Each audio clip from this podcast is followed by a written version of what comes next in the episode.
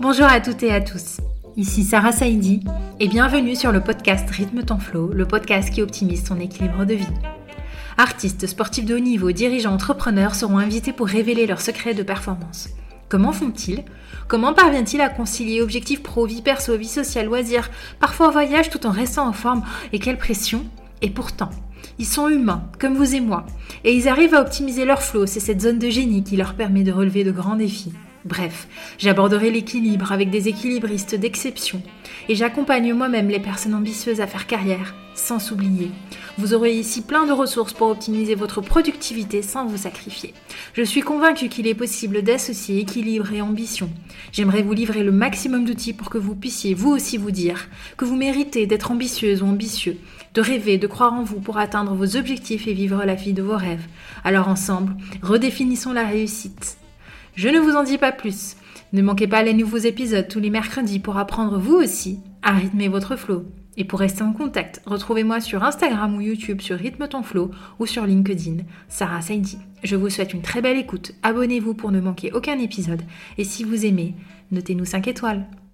Hello, je suis ravie de t'avoir sur cet épisode de podcast qui est dans la continuité du précédent épisode où je parlais des métiers passion, comment trouver sa passion, quelles sont les différentes étapes pour justement identifier sa passion. Et euh, celui-ci un peu plus personnel parce que je vous partage justement comment les choses se sont faites pour moi. Euh, donc aujourd'hui je m'appelle Sarah et je suis la pro de la respiration. Alors euh, pour tout vous dire, je ne suis pas du tout, du tout née en me disant qu'un jour j'allais faire respirer des gens. Donc c'est vraiment un parcours qui a été très riche en enseignements pour moi et que j'espère vous partager aujourd'hui en totale transparence, en vous évoquant aussi quelles sont les petites astuces et les outils que vous pourrez utiliser pour vous-même peut-être vous reconnecter à des choses un peu improbables, à des talents que vous avez et que vous pourrez redécouvrir et pourquoi pas en faire un métier. Donc voilà, j'ai un partage totalement sans filtre de ma propre expérience et je suis heureuse de pouvoir vous délivrer tout ça. Vous savez que vous pourrez me retrouver sur ma newsletter J'envoie en moyenne deux éditions par mois pour justement vous donner des outils et vous aider vous aussi à mieux vous sentir dans votre corps et dans votre tête. C'est parti pour l'épisode d'aujourd'hui. Alors, je l'ai dit très rapidement en introduction, aujourd'hui je m'intéresse vraiment au pouvoir de la respiration, autant sur sa version douce que sur sa version intense, et euh, je m'arme de différents outils. Je suis d'ailleurs la fondatrice d'une méthode qui est aujourd'hui en cours de déploiement à l'heure où j'enregistre ces épisodes de podcast. Je vous en dirai un peu plus sur les jours à venir, accrochez-vous. Alors, je n'ai pas toujours évolué dans ce monde du bien-être, du développement personnel, euh, de l'entrepreneuriat, de la création de contenu, absolument pas. Au contraire, je suis quelqu'un de très discret, de très réservé, et j'ai toujours évolué sur un système très linéaire où bah, j'ai fait des études, j'ai eu mon premier CDI, mon deuxième, et en réalité, je me suis rarement posé la question de qu'est-ce que je voulais vraiment faire, parce que ma voie était toute tracée. Vous savez un peu le modèle des voies toutes tracées, qui sont très sécurisantes, où on a l'impression d'avoir réussi sa vie quand on a de la stabilité, un bon statut, euh, et qu'on arrive à progresser un peu tous les ans. Mais euh, la réalité des choses, c'est que je n'étais pas du tout heureuse sur mon quotidien. Et surtout, j'étais très très très frustrée par quelque chose euh, que je vous avoue ici entre vous et moi, sur cet épisode de podcast. C'est que je ne me voyais pas aujourd'hui euh, projetée sur le management tel qu'on le pratique, en tout cas en France c'est que pour moi, j'ai une vision du management qui est très tournée compétence et j'ai eu la chance d'avoir sur mon parcours énormément de management compétent. Mais malheureusement, j'ai été dégoûtée assez jeune, à 25 ans, alors même que je commençais à faire mes premiers pas, parce que je me suis rendu compte qu'en France, c'était plus une promotion qu'une compétence. Et donc, je n'avais pas du tout envie de me battre dans les systèmes politiques des grosses boîtes qui euh, très lentement, euh, dissuade énormément de personnes à progresser. Et du coup, pour moi, ralentir, me mettre dans une case, fonder une famille et pouvoir me dire qu'en fait mon job est alimentaire, c'était pas du tout un scénario un schéma qui me faisait rêver. Et du coup, à l'intérieur de moi, j'avais cette sorte de révolte contre cette fatalité, entre guillemets, que je n'acceptais pas. Et ça m'est resté. Ça m'est resté pendant plus de cinq ans. Parce qu'en 2018, j'ai vécu une mauvaise expérience professionnelle alors même que j'étais à l'étranger. Et en 2018, j'avais déjà tiré un trait sur mon envie de progresser et de vraiment, entre guillemets, tracer une carrière.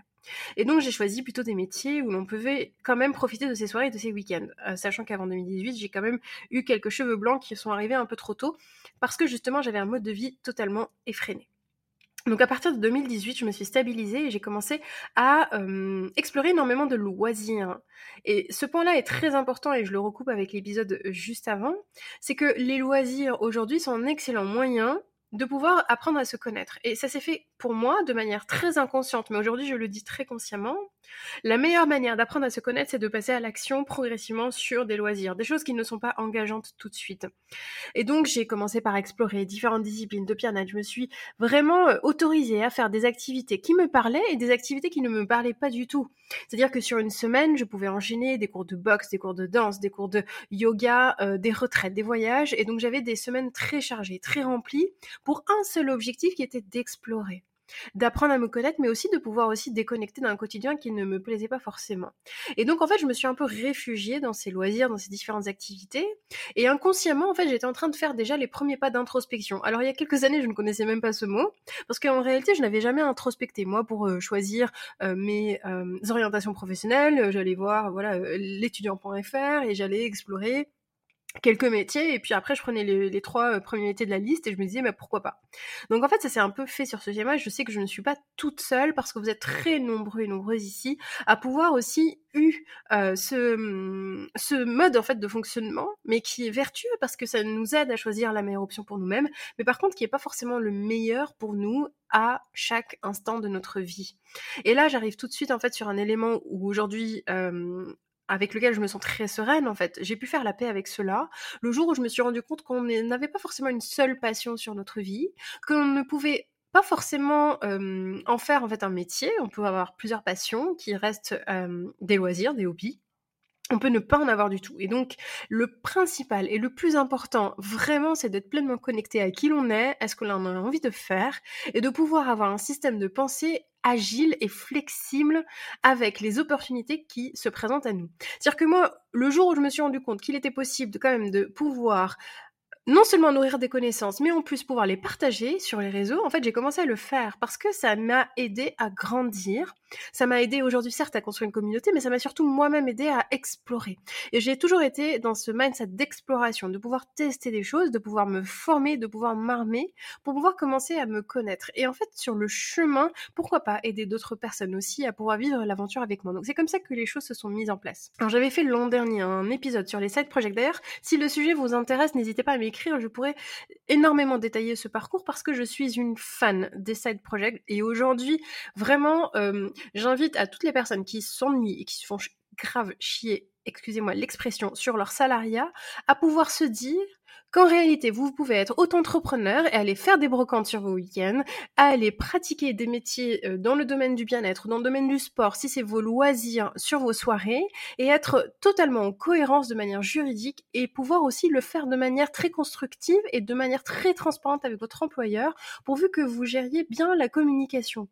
Donc en fait, moi, toutes les visions fatalistes de des parcours professionnels, de j'ai un crédit, j'ai une famille, je ne peux pas faire autrement, je ne peux pas les entendre parce que il y a toujours moyen de faire autrement, pourvu qu'on soit capable de dégager certaines pensées, d'avoir une pensée qui est flexible et de pouvoir euh, passer à l'action pour pouvoir modérer sa douleur. C'est-à-dire que moi, quelqu'un qui me tient ce discours, pour moi, la douleur n'est pas assez grande. C'est-à-dire que le confort est assez confortable de, pour pouvoir rester. Et ce cas de figure n'est pas bien ou mal, ce n'est pas ici un jugement de valeur, c'est simplement un constat. Donc, si la douleur est assez intense pour pouvoir se mettre dans des sacrés états au moment où votre réveil sonne et que vous avez la boule au ventre à chaque minute qui passe alors que vous êtes devant votre ordinateur, je pense que l'énergie qui est dépensée ici serait beaucoup plus lucrative en étant investie sur des projets qui sont quand même beaucoup plus concrets et qui vous aident à grandir par ailleurs. Et moi, je crois très très très fortement à la manière dont l'être humain peut euh, évoluer et grandir. Je pense qu'il n'y a pas d'âge pour faire des reconversions et je pense que on, on peut apprendre à Donc, en ayant ces croyances, effectivement, qui sont aidantes pour faire des reconversions, bah, ça aide à ne pas s'enfermer. Et ça aide à ouvrir des perspectives. Et en fait, quand on s'ouvre cette fenêtre de perspective, et c'est ce qui s'est passé pour moi, on découvre un monde qu'on n'avait probablement pas imaginé au départ. Et cette découverte entraîne d'autres découvertes. Et c'est ce que j'ai découvert par moi-même il y a deux ans, quand je me suis rendu compte qu'on pouvait se former, qu'on pouvait pratiquer, qu'on pouvait communiquer, qu'on pouvait apprendre des compétences aujourd'hui de manière illimitée. C'est-à-dire qu'aujourd'hui, vous pouvez être votre propre catégorie d'entrepreneurs sur votre propre niche spécifique et développer toutes les compétences nécessaires pour pouvoir vivre de votre activité. C'est quand même absolument génial parce que l'information n'a jamais été aussi disponible. Donc en fait voilà, c'est une vraie agilité de l'esprit que de se dire bah, je m'ouvre, je m'ouvre, je teste et je vois. Et pendant deux ans, je me suis développée sur ce que j'appelais le test and learn pour pouvoir apprendre, pour pouvoir évoluer, peu importe les résultats. Accepter de reculer aussi, ça c'est ça met à mal l'ego, mais ça a été vraiment difficile de me dire mais en fait je passe d'un statut où quand je me présente à un after et quand j'arrive à un endroit je suis un tel qui fait un tel à aujourd'hui où je me présente juste par mon prénom et je peux ensuite expliquer mon projet. Ma fiche de poste, en fait, ne définit pas qui je suis. Et je pense que cela va parler à beaucoup d'entre vous, parce qu'on est, on est vraiment sur une génération où effectivement on se dit, mais en fait, on n'a plus envie d'être seulement défini par euh, son monde professionnel. Et je le comprends totalement parce que justement, ces dernières années, le monde professionnel a énormément empiéter sur le monde personnel. Et du coup bah les cas de burn-out effectivement l'expliquent. Les cas où de surchauffe aussi de de, de j'en ai marre de perte de sens de personnes qui n'ont plus envie de vivre cette vie qu'ils ont l'impression de subir. Mais justement, je pense qu'on vit dans une période où énormément d'opportunités existent, énormément de risques aussi. Donc c'est une question de faire des choix éclairés. Donc au moment où vraiment je me suis, j'ai appris à me cerner, j'ai compris quelles étaient mes forces, mes compétences, où est-ce que j'avais envie de me développer? Typiquement, euh, croiser aussi des compétences m'a permis de pouvoir me dire que si je pouvais développer des compétences à la fois en marketing, en gestion d'entreprise, sur le bien-être, mais aussi techniquement parlant, sur le terrain, sur comment on conduit une session, comment on aide les personnes à se sentir mieux, comment est-ce qu'on les aide à pouvoir se reconnecter à elles-mêmes. En fait, je me posais même plus la question de quelle fonction. Et aujourd'hui, euh, je le dis de temps en temps, mais vous n'allez pas me retrouver sous une casquette ou sous une case. Vous n'allez pas pouvoir me définir en tant que sophrologue, hypnothérapeute, coach breathwork, coach tout court. Euh, j'interviens en fait euh, comme Sarah, tout simplement, sur une technique que je maîtrise et sur une transformation vers laquelle j'accompagne.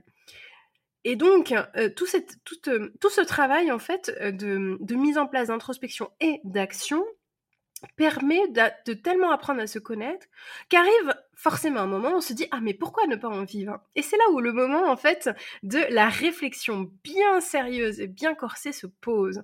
Est-ce que je passe à l'étape où je vis de ma passion? Et cette étape là ne se fait pas du jour au lendemain ni en 90 jours comme beaucoup de programmes le promettent. Cette étape, c'est une étape de construction. C'est là où on passe effectivement au pilotage d'entreprise, à la mise en place d'actions qui permettent de répondre à des résultats. Et c'est là où en fait on, arrive à développer d'autres types de compétences qui viennent compléter les, compétences qu'on a pu développer pour euh, justement trouver sa passion.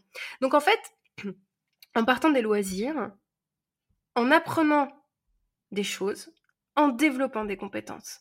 On arrive aujourd'hui à des systèmes qui peuvent se mettre en place pour pouvoir commencer à se rémunérer. Et c'est pour cela que tout à l'heure, je vous disais que les 7 projets, c'est très intéressant parce que cela vous permet de commencer à pouvoir tester vos offres, de pouvoir tester la capacité à générer du chiffre d'affaires. Et ça, c'est une vraie angoisse pour les entrepreneurs. La première source de stress pour un entrepreneur, c'est l'argent. Et on va pas se leurrer. L'argent aujourd'hui, l'insécurité financière est le nerf de la guerre quand on lance un projet. Et si on a envie de vivre sa passion, mais de vivre une vie d'artiste maudit, à ce moment-là, ils vont forcément arriver des sources de stress et des sources d'angoisse qui vont légèrement atténuer en fait le plaisir et la joie que l'on ressent à transmettre sa passion. Et c'est dommage.